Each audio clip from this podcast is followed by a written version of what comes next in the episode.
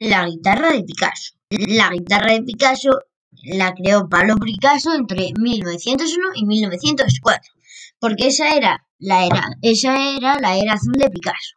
La era azul de Picasso era la época en la que Picasso solo usaba colores azules, por eso este cuadro también es conocido como la guitarra azul.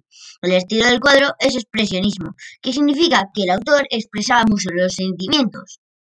El tamaño original es de 97 por 62 centímetros. El cuadro está expuesto en el Instituto de Arte de Chicago y este cuadro representa una guitarra hecha de figuras y de tonos muy azulados.